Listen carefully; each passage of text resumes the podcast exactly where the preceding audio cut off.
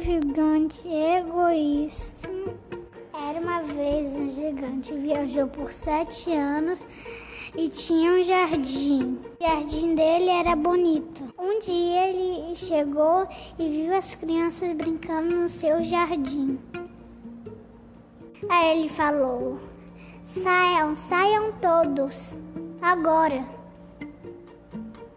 Ele ficou tão zangado que botou uma placa de proibido entrar.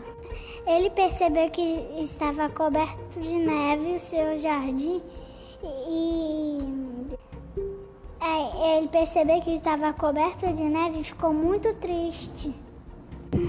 Aí a sua, triste... a sua tristeza virou doença. Ele viu um menino varrendo o seu jardim. E, ele percebeu que tinha um menino no seu jardim varrendo e cantando. Ele pensou que as crianças traziam a felicidade no jardim dele. E o jardim, ele percebeu que o jardim ficou bonito de novo. E fim.